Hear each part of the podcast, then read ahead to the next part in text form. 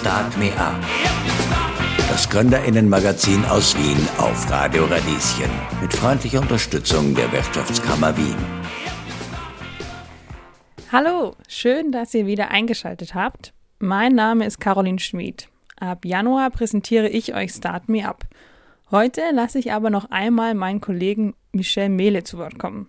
Mit den besten Interviews aus der Gründerinnenwelt 2021 auf Radio Radieschen. Zum Beispiel mit Achim Henzen, einem Unternehmer aus Deutschland, der mit seiner Purpose Foundation eine ganz neue Art von Unternehmen schaffen will. Nämlich solche, die nicht mehr der dunklen Seite des Kapitalismus ausgeliefert sind. Unternehmen, die sich selbst gehören, gehört vielleicht die Zukunft. Aber hört selbst gleich bei Start Me Up. Start Me Up. Das Gründermagazin der FH Wien der WKW. Guten Tag bei Start Me Up und willkommen Achim Hensen von der Purpose Foundation. Moin, freut mich hier zu sein. Ja. GründerInnen in Deutschland enteignen sich selbst und ihr seid mit dafür verantwortlich. Ich glaube, das müssen wir mal erklären. Was macht ihr denn bei der Purpose Foundation? Ja, das ist eine gute Frage. Wir unterstützen Unternehmer dabei, eine bestimmte Form von Unternehmertum bzw. Eigentum umzusetzen. Wir beschreiben mit einem Unternehmen, was sich selbst gehört oder Unternehmen in Verantwortungseigentum. Im Kern geht es eigentlich um eine Vorstellung von Unternehmertum, die sich um zwei Prinzipien herum beschreiben lässt. Das eine Prinzip, dass äh, ein Unternehmen vor allen Dingen dafür da ist, einem Sinn zu dienen und dementsprechend auch die Rolle von Profiten im Unternehmen zu bewerten ist. Also Profite sind super wichtig, aber eben nicht als Selbstzweck, sondern sind dafür da, um einer Unternehmensidee zu dienen. Und das zweite Prinzip ist das Prinzip der Selbstbestimmung, das sagt, dass die Menschen im Unternehmen Kontrolle haben sollten, die mit dem Unternehmen nah verbunden sind und äh, im Unternehmen tätig sind. Äh, und nicht unbedingt die, die jetzt gerade aus der richtigen Familie kommen oder das meiste Geld auf den Tisch legen. Und wenn man diese zwei Prinzipien rechtsbindend im Eigentum umsetzt, dann kann man von einem sich selbst gehörenden Unternehmen oder einem Unternehmen in Verantwortungseigentum sprechen. Und ähm, wir unterstützen ja, Unternehmer weltweit dabei, Wege zu finden, diese Eigentumsform umzusetzen, es auch einfacher zu machen, sie umzusetzen, es zu finanzieren und überhaupt das Wissen darüber, dass man Unternehmertum so denkt und dass man es auch schon in einigen Teilen der Welt sehr lange so denkt, einfach breiter verfügbar zu machen. Ja.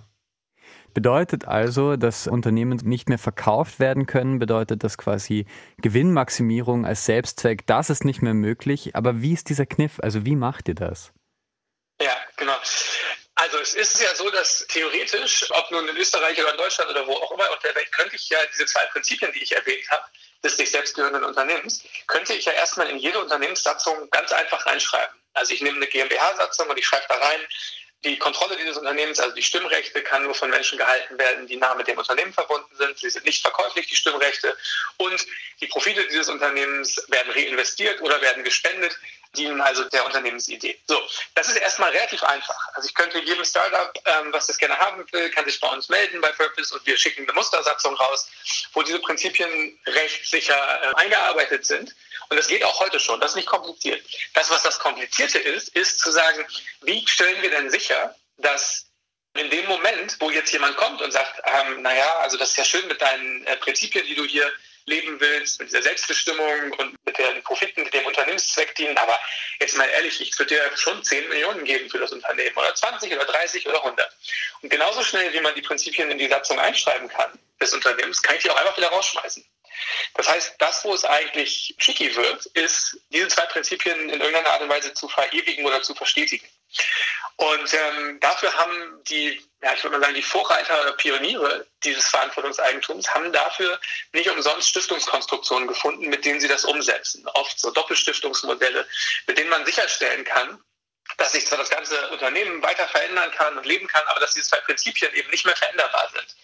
Und was wir uns jetzt gefragt haben, ist, wie können wir das ermöglichen für einen Startup oder für einen Mittelständler, der eben nicht in der Lage ist, jetzt große eigene Stiftungen zu gründen oder wahnsinnig komplizierte Rechtskonstrukte aufzubauen.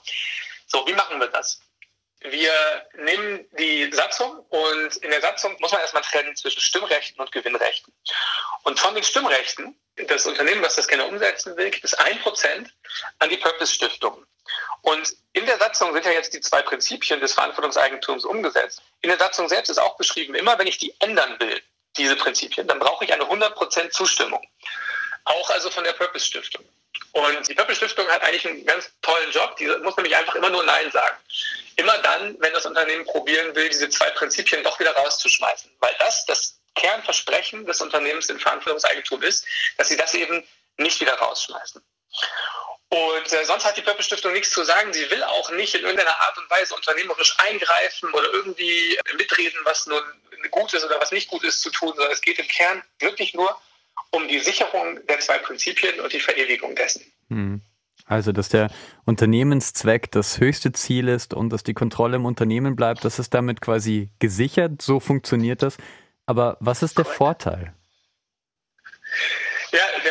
Ich glaube, der Vorteil, den, den würde ich erstmal nicht, nicht nur im Abstrakten oder Generellen beantworten, sondern ich würde mich dem nähern, indem ich sage, was ist der Vorteil für welche Anspruchsgruppe oder ähm, Stakeholdergruppe eines Unternehmens. Und der erste und eindeutigste Vorteil ist, dass die Unternehmer, mit denen wir arbeiten, die haben ja eine bestimmte Vorstellung von Unternehmertum und von der Frage, was ist eigentlich die Rolle eines Unternehmens? Und das, was die sich auch teilen, ist, dass sie sagen, ein Unternehmen ist als allererstes mal eine Gruppe von Menschen, die an einer Idee zusammenarbeiten.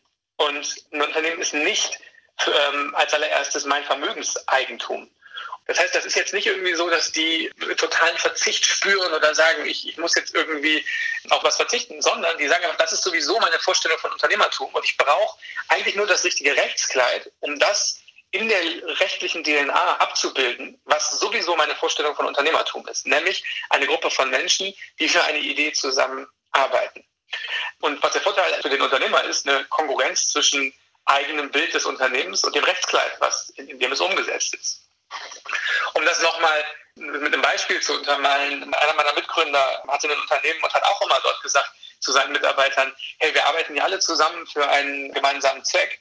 Und irgendwann ist eine Mitarbeiterin zu ihm gekommen und hat gesagt, du sagst das immer so, aber ich wollte mal sagen, stimmt es denn eigentlich wirklich? Ist es nicht so, wenn man sich die Rechtsstruktur anguckt, in der wir heute alle zusammen arbeiten in diesem Unternehmen, ist es nicht eigentlich so, dass du das morgen alles verkaufen kannst und es nicht eigentlich so ist, dass wir nicht für einen Sinn hier zusammenarbeiten, sondern eigentlich das dein Vermögenseigentum ist. Und der wollte aus seiner Haltung heraus natürlich sagen, nee, das stimmt nicht, weil das will ich ja gar nicht. Ich habe das Unternehmen doch gegründet, damit wir zusammen für eine Unternehmensidee arbeiten. Natürlich soll es uns allen gut gehen dabei und wir können auch gut verdienen, aber sozusagen die Profite sind vor allen Dingen für die Unternehmensidee da. Das wollte er gerne sagen.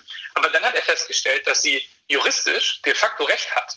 Was das gemacht hat, ist, dass plötzlich das Rechtskleid eine Realität geschaffen hat über dieses Unternehmen, was gar nicht dem eigenen Unternehmerbild und Unternehmensbild entsprochen hat. Und dafür braucht es Abhilfe, damit es eine Kongruenz gibt für den Unternehmer. Das war jetzt die, relativ lange Antwort auf ähm, hm. die, die, den Vorteil für den Unternehmer. Ja. Ähm, und dann gehe ich kurz nochmal die anderen Anspruchsgruppen durch. Warum ist das ein Vorteil für Kunden? Der Kunde kann sicher sein bei so einem Unternehmen, dass auch der Kunde nicht Mittel zum Zweck ist, sondern dass der Kunde eigentlich im Zentrum des Tuns steht. Genauso ist das mit Investoren. Wenn ich als Investor sicher gehen möchte, dass mein Investment in ein Unternehmen einer Unternehmensidee dient, ist das eine wunderbare Eigentumsform, um genau das sicherzustellen. Und man kann jetzt noch weitergehen. Ähm, ich glaube, bei einem Mitarbeiter macht es einen wesentlichen Unterschied, äh, wenn der Mitarbeiter weiß, dass er mit seinen Kollegen zusammen für eine Unternehmensidee arbeitet oder ob er für den 30. Porsche ähm, eines Eigentümers arbeitet. Mhm. Jetzt mal ein bisschen populistisch gesagt. Also es macht einen Unterschied, ob ich für jemanden und dessen Vermögen arbeite oder für eine Sache. Ich glaube, gerade wenn man daran glaubt, dass intrinsische Motivation eine sehr, sehr starke Antriebskraft ist, dann macht es total Sinn, auch darauf zu setzen, in der Suche von Mitarbeitern und Menschen, die sich gerne einbringen wollen. Ja. Genau, ich gehe mal kurz nochmal weg von den Stakeholdern und gehe zu, zu der Frage, welchen Mehrwert hat das überhaupt? Man kann natürlich auch sagen, dass das auch auf einer gesellschaftlichen Ebene einen Mehrwert hat. Nämlich wenn ich davon ausgehe, dass Wirtschaft der Ort ist, wo wir miteinander, füreinander tätig sind und Mehrwert schaffen wollen, dann ist ja die Frage, wie strukturieren wir das am besten so, dass das meiste Potenzial sich entfalten kann. Und ich bin der festen Überzeugung, dass wenn man Verantwortungseigentum und die Unternehmensidee dahinter ernst nimmt, dann entfesselt das wahnsinnig viel Lebendigkeit und Potenzial weil es den Motor eigentlich ändert. Weg von der extrinsischen Karotte hin zu einer intrinsischen Motivation. Und ich glaube, dass das einen wahnsinnigen Effekt haben kann und eine, eine Wirtschaft mit kreieren kann, in der wahnsinnig viel Potenzialentfaltung und Gesundheit herrscht. Hm. Das muss man sich äh, mal geben, weil viele Vorbilder, die wir ja haben, also die ganz großen Unternehmen, ähm, da sind die Eigentümer ja oft sehr, sehr reich, unvorstellbar reich schon fast. Und eure Wirtschaft ist ganz anders aufgebaut, könnte man sagen. Was sind denn die Gedanken dahinter? Wer sind denn die gedanklichen Väter und Mütter von dem, was ihr da macht?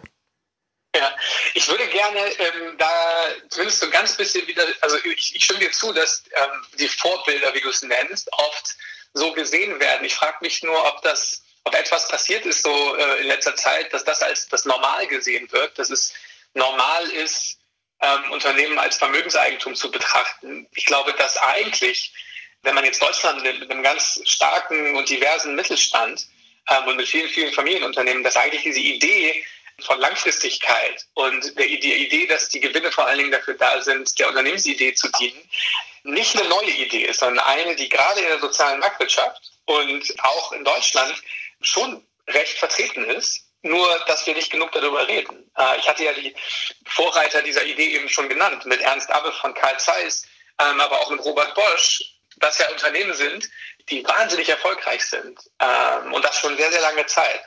Und es jetzt nicht irgendwie nur eine neue äh, crazy Idee ist von so ein paar Startups in Berlin, sondern wirklich Vorväter und Beispiele hat, die schon sehr alt sind und ähm, sehr erfolgreich arbeiten.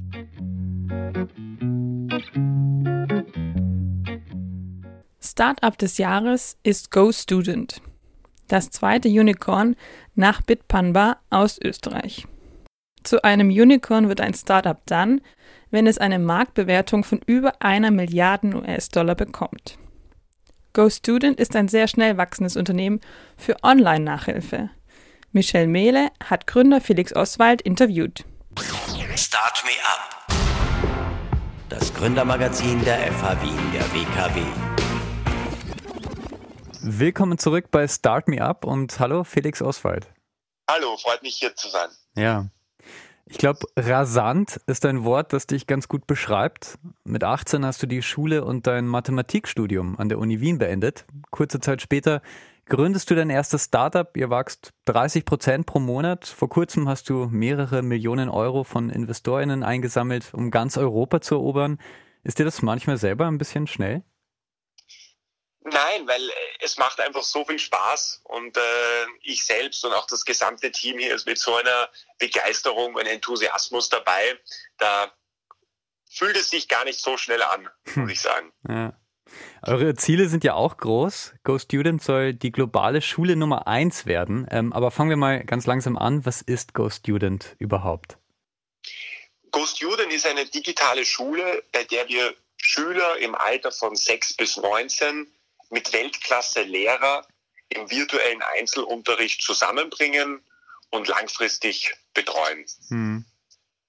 Euer Unterricht ist schon immer online gewesen, deswegen funktioniert er ja auch in der Corona-Pandemie sehr erfolgreich. Wie läuft denn das genau ab bei GoStudent? Wie funktioniert das? Also wie du schon eingangs äh, richtig erwähnt hast, wir haben die Firma vor fünf Jahren gegründet. Wir haben drei Jahre lang verschiedene Geschäftsmodelle ausprobiert und seit zwei Jahren, seit Ende 2018, Anfang 2019, ist dieses Modell, das wir auch heute verwenden, etabliert worden. Das läuft so ab. In der Regel sind es die Eltern von den Kindern, die nach Nachhilfelehrern suchen, die nach zusätzlicher Unterstützung für die Kinder suchen, die auch Kinder haben, die unterfordert sind in der Schule und da nach äh, starken Lehrern suchen. Die werden über verschiedenste Kanäle oder über unsere Homepage aufmerksam auf uns, melden sich dort an und wir kontaktieren dann in einem nächsten Schritt die Eltern, erstellen eine Diagnose, versuchen herauszufinden, wo braucht das Kind die meiste Unterstützung und suchen dann auch für die Eltern den passenden Lehrer aus, bringen die zusammen und betreuen die langfristig. Ja. In Interviews sagst du immer wieder, das Problem am Schulsystem ist, dass nicht die besten Lehrerinnen zur Verfügung stehen. Du sagst, ihr habt die Weltklasse-Lehrer. Man studiert ja vier bis sechs Jahre, um in Österreich Lehrer zu sein. Taugen die nichts? Naja, ich sehe den Beruf des Lehrers wie eine Art Handwerksberuf. Und äh, ich kann beispielsweise Tischlehre, kann ich theoretisch jahrelang studieren. Macht mich das zu einem guten Tischler dann nach vier, fünf Jahren? Das ist quasi noch offen. Also es ist ein, ein Handwerk, das man, das man leben muss, das man praktizieren muss, für das man eine Begeisterung braucht. Und auch sehr, sehr viele wirklich starke Lehrer bei uns auf der Plattform sind Personen, die gar nicht Lehramt studieren. Die studieren zum Beispiel ganz normal Physik oder Geschichte oder haben vielleicht auch eine extreme Begeisterung einfach nur für ein, für ein Fach oder für einen Themenbereich. Und die Menschen, die eine wirkliche Begeisterung für etwas haben, das sind auch oft die, die es dann wirklich gut an andere Menschen vermitteln können. Wenn du selber zum Beispiel auch an, an deine eigene Schulzeit zurückdenkst, ich bin mir sicher, du kannst dich auch heute noch an einen oder zwei Lehrer wirklich prägend zurückerinnern, die einfach in die Klasse hineingekommen sind und einfach einen unglaublich guten Unterricht abhalten konnten. Auf jeden Fall. Aber habt ihr all diese Lehrer, also stellt ihr irgendwie sicher, dass die also ich meine, seid ihr besser als das Schulsystem? Wir haben andere Aufnahmekriterien als das Schulsystem. In Österreich oder auch in Deutschland ist es beispielsweise so, dass dich das Lehramtsstudium dafür qualifiziert, in einer Schule unterrichten zu können.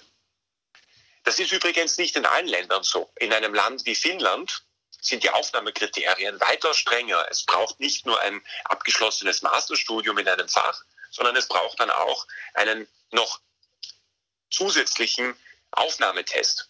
Bei diesem Aufnahmeverfahren bestehen nur rund 10 Prozent der Bewerber diesen Prozess und können dann auch in einer Schule zum Unterrichten beginnen. Und wir verwenden ein Modell, bei dem wir auch ein dreistufiges Aufnahmeverfahren aufgestellt haben, bei dem aktuell rund 5 bis 8 Prozent der Bewerber dieses Verfahren bestehen und dann als Lehrer auch aufgenommen werden. Mhm. Also wäre das deine Vorstellung? Ich meine, ihr sagte, ihr wollt die globale Schule Nummer eins werden. Noch, sage ich jetzt mal, seid ihr in Anführungszeichen nur eine Nachhilfeplattform. Aber wenn ihr sagt, eine globale Schule Nummer eins, ich meine, ihr kostet ja auch Geld. Was sind dann die Kriterien, die euch so stark machen? Also absolut richtig. Wir sind aktuell auf den Nachhilfebereich fokussiert. Ähm, der Nachhilfebereich ist in Europa alleine ein 30 Milliarden Markt insgesamt. Und der Vorteil, wenn man in diesem Nachhilfemarkt startet, ist, dass man auch immer direkt mit dem Endkunden arbeitet. Also wir arbeiten ja direkt mit den Eltern, mit den Kindern, mit den Lehrern. Wir bekommen direkt auch das Feedback, wo ist Unzufriedenheit groß, was funktioniert gut, was funktioniert weniger gut. Und wir sind überzeugt, dass wenn wir es schaffen, in dem Nachhilfesegment eine tolle, coole Brand, eine moderne, auch äh, qualitätsgesicherte Brand aufzubauen, dass wir dann später auch zusätzliche Dienstleistungen anbieten können. Vielleicht gibt es einmal einen Ghost-Juden-Kindergarten. Oder vielleicht gibt es auch physische Ghost-Juden-Schulen irgendwann einmal in einigen Jahren. Oh. Oder vielleicht gibt es äh, andere Zusatzdienstleistungen, die wir in unser Ökosystem integrieren. Also Nachhilfe ist für uns, das ist erst der erste Schritt zu einem noch viel größeren Ökosystem äh, später. Das finde ich äh, irrsinnig spannend. Ich meine, ihr wachst auch wirklich sehr schnell, da kommen wir noch dazu. Ihr wollt tatsächlich eine globale Schule, die globale Schule Nummer eins werden. Das ist natürlich privat, das heißt, äh, man zahlt extra dafür. Müsste man nicht schauen, dass Kinder weniger Nachhilfe brauchen? Ich meine, es gibt ja auch viele Menschen, die sich so etwas nicht leisten können. Absolut. Also nur um dir auch daher noch eine Zahl zu nennen. In Europa beispielsweise wird jedes Jahr 1000 Milliarden Euro werden für Bildung ausgegeben. Das sind vier Prozent des äh, Bruttoinlandsprodukts, die für Bildung ausgegeben werden. 20 Prozent davon kommt von privaten Haushalten direkt und 80 Prozent vom Staat. Aber natürlich das Geld, das der Staat für Bildung ausgibt, das kommt ja auch von dir, von mir, von allen Menschen, die arbeiten und, und ihre Steuern einzahlen. Was ich sehr interessant finde, ist, es gibt in Frankreich zum Beispiel ein Modell, da wird das Steuergeld das jetzt nicht direkt in die Schule investiert wird, das wird dir, wird der Familie als Gutschein überreicht. Und du kannst als Familie dann mit diesem Gutschein aus einer Vielzahl von auch privaten Anbietern auswählen, für welchen du dich entscheidest. Also du gibst quasi der Familie dieses Geld zurück, die sich dann für eine der Bildungsdienstleistungen äh, entscheiden kann. Mhm. Ich finde, da gibt es super spannende Ansätze, wie man genau das, was du auch beschreibst, Bildung ist ein Bildung muss auch in der Zukunft langfristig immer ein öffentliches Gut sein.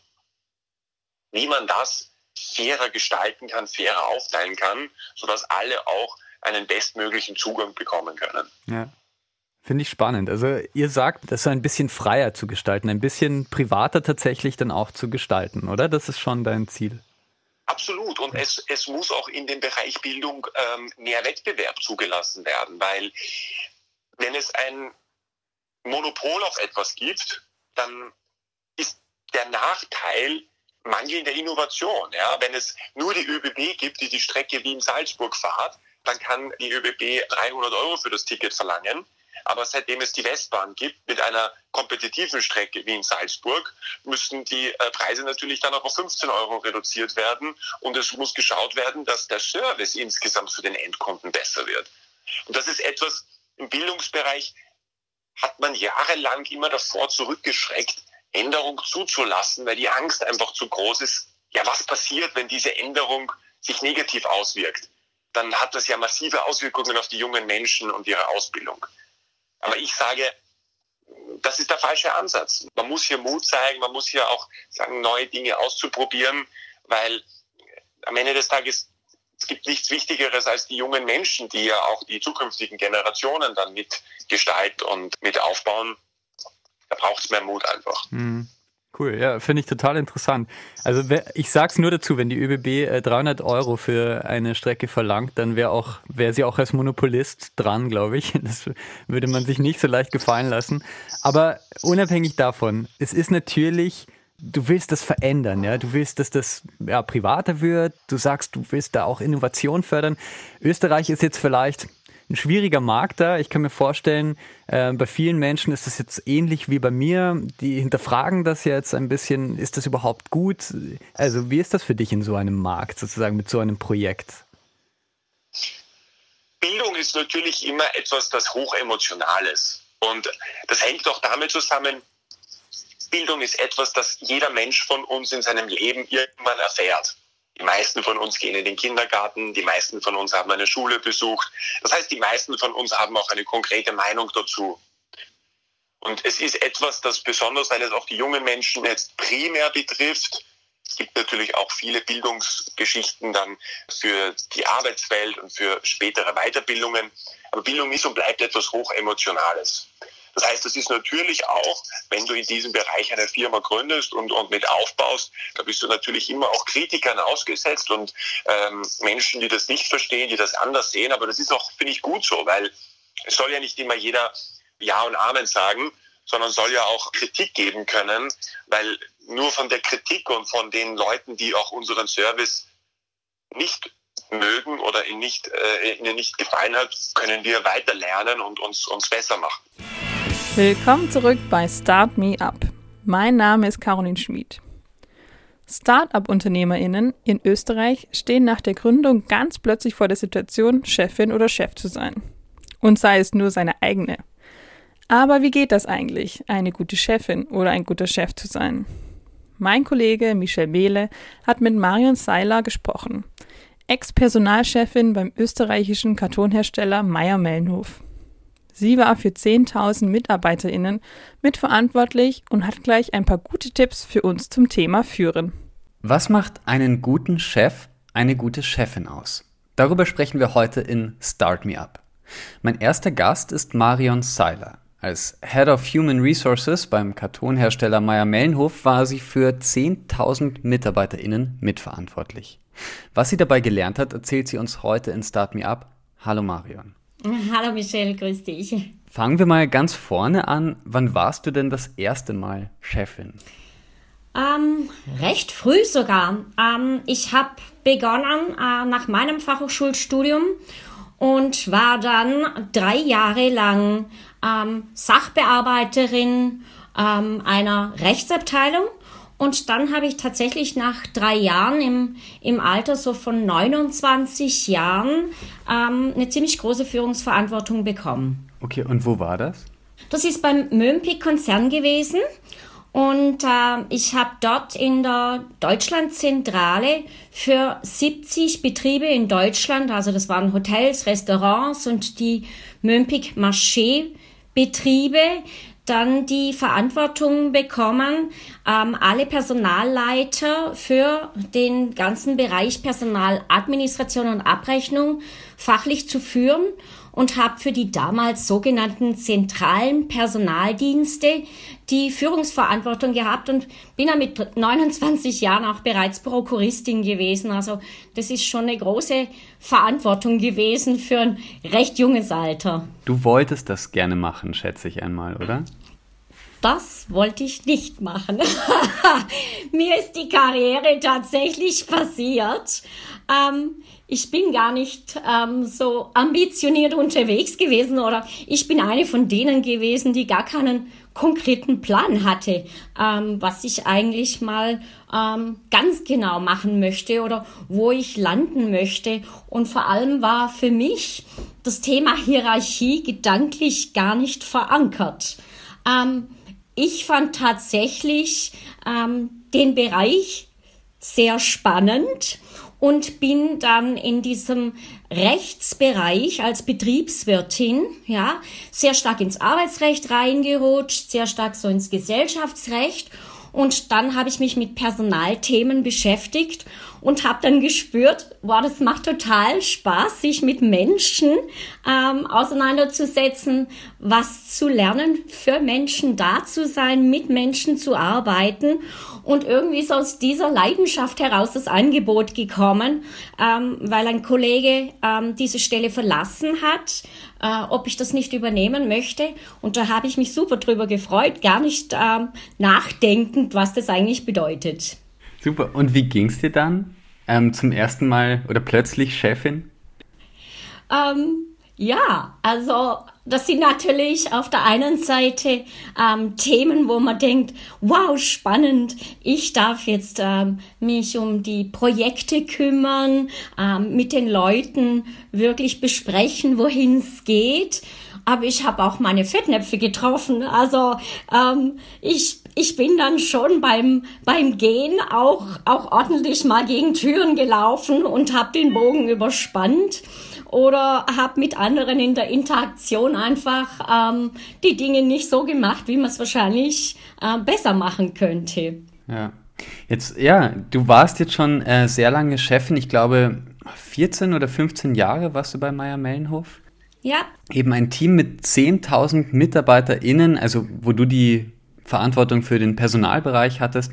Was hast du denn vielleicht, ja, was waren wichtige Erfahrungen für dich auf diesem Weg, eine Chefin zu sein, wie du sie heute eigentlich sein willst oder wie du sie sein möchtest? Also ich glaube, da hat sich ähm, ganz viel da ist ganz viel gewachsen und da hat sich ganz viel geändert über die Jahre. Ähm, vielleicht auch immer bedingt über die Zeit, in der man ähm, da hineinwächst. Vor 30 Jahren ist es ganz unüblich gewesen, in großen Führungsverantwortungen Frauen schon zu haben. Das heißt, ich habe auch so gar keine so Bilder gehabt, an denen ich mich orientieren konnte, außer halt die Männer, die da in diesen Meetings waren. Und weil ich mir gedacht habe, ja, muss man ein bisschen schauen, wie die anderen das machen, ähm, habe ich mich auch ein bisschen so verhalten wie die. Und dann habe ich gemerkt, das fühlt sich komisch an, wenn man so redet wie die oder so hinsteht wie die oder so richtig ähm, dominante Entscheidungen trifft, wie die Männer das damals halt gemacht haben. Ähm, da war ich irgendwann mal gar nicht mehr ich und der erste Schritt in der Entwicklung ist irgendwie gewesen, halt stopp. Ähm, wer, wer bin ich denn eigentlich und was entspricht mir denn? Also ein ganz großer Teil des Weges und ganz viel in der Entwicklung ist damit passiert, dass ich mal geschaut habe in, in eigenen Kursen, in eigenen Impulsen, die ich bekommen habe, in eigenen Entwicklungsschritten, hey, wer bin ich und ähm, wo fühle ich mich wohl mit mir und äh, wie, wie geht's mir gut, wenn ich ich bin? Und ich glaube, das ist ein Weg, den ich nie verlassen habe. Mal angenommen, ich bin jetzt eine junge Gründerin und oder, oder arbeite in einem Betrieb und habe jetzt Verantwortung. Ich habe ein Unternehmen, ich habe meine ersten Mitarbeiter auf einmal. Wie führt man denn so ein Unternehmen? Schau, Führung, Führung sind doch, wenn man es ganz, wenn man es mal ganz einfach macht, ja, dann ist Führung Orientierung und Orientierung heißt, ich als Chefin habe eine Idee, ein Bild davon, wohin wir gehen. Weil irgendeiner muss einmal sagen, davon ist Norden. Da wollen wir gerne hin. Ja? Und der zweite Punkt ist, und ich sage euch mal, wohin ich marschiere, damit ihr hoffentlich mit ähm, dem, was euch zur Verfügung steht, dort mitlaufen oder mittragen oder mitgestalten könnt. Also es ist ja heute nicht mehr so, dass wir den Leuten ähm, vorgeben, weißt du, früher wo die Arbeit mit Hand gemacht wurde, konnte man ja sagen, wie die Handgriffe gehen. Heute geht's ja ums Reden und ums Denken. Ich kann ja nicht definieren, wie jemand redet oder denkt. Ich kann ihm ja nur einfach einen Bezugsrahmen geben. Also ist Orientierung äh, ein Bezugsrahmen geben, so dass jemand mitdenkt und quasi mitarbeitet in eine hoffentlich gemeinsame Marschrichtung, die uns gemeinsam freut, ähm, weil sie mitwollen. Also ich glaube, das ist das ist so eine Grundbasis, die man im Verständnis haben muss. Aber wenn die Chefin vorne draus oder der Chef vorne draus schon nicht ganz genau weiß, wohin es gehen soll, dann, dann fängt da quasi irgendwie schon ein bisschen das Fragezeichen für alle anderen an. Wohin gehen wir dann? Start Me Up das Gründerinnenmagazin aus Wien auf Radio Radieschen. Jeden Montag von 10 bis 11. Alle Infos unter radio-radieschen.at. Die ersten Schritte sind bei einem Startup vielleicht sogar die schwierigsten. Aber trotz oder vielleicht sogar wegen Corona haben sich GründerInnen in diesem Jahr nicht aufhalten lassen. Ich bedanke mich noch einmal bei meinem Kollegen Michel Mehle für seine tolle Arbeit in diesem Jahr und freue mich auf viele spannende Folgen Start Me Up im nächsten Jahr mit euch. Habt es bis dahin fein. Start Me Up. Das Gründerinnenmagazin aus Wien auf Radio Radieschen. Jeden Montag von 10 bis 11. Alle Infos unter radio-radieschen.at.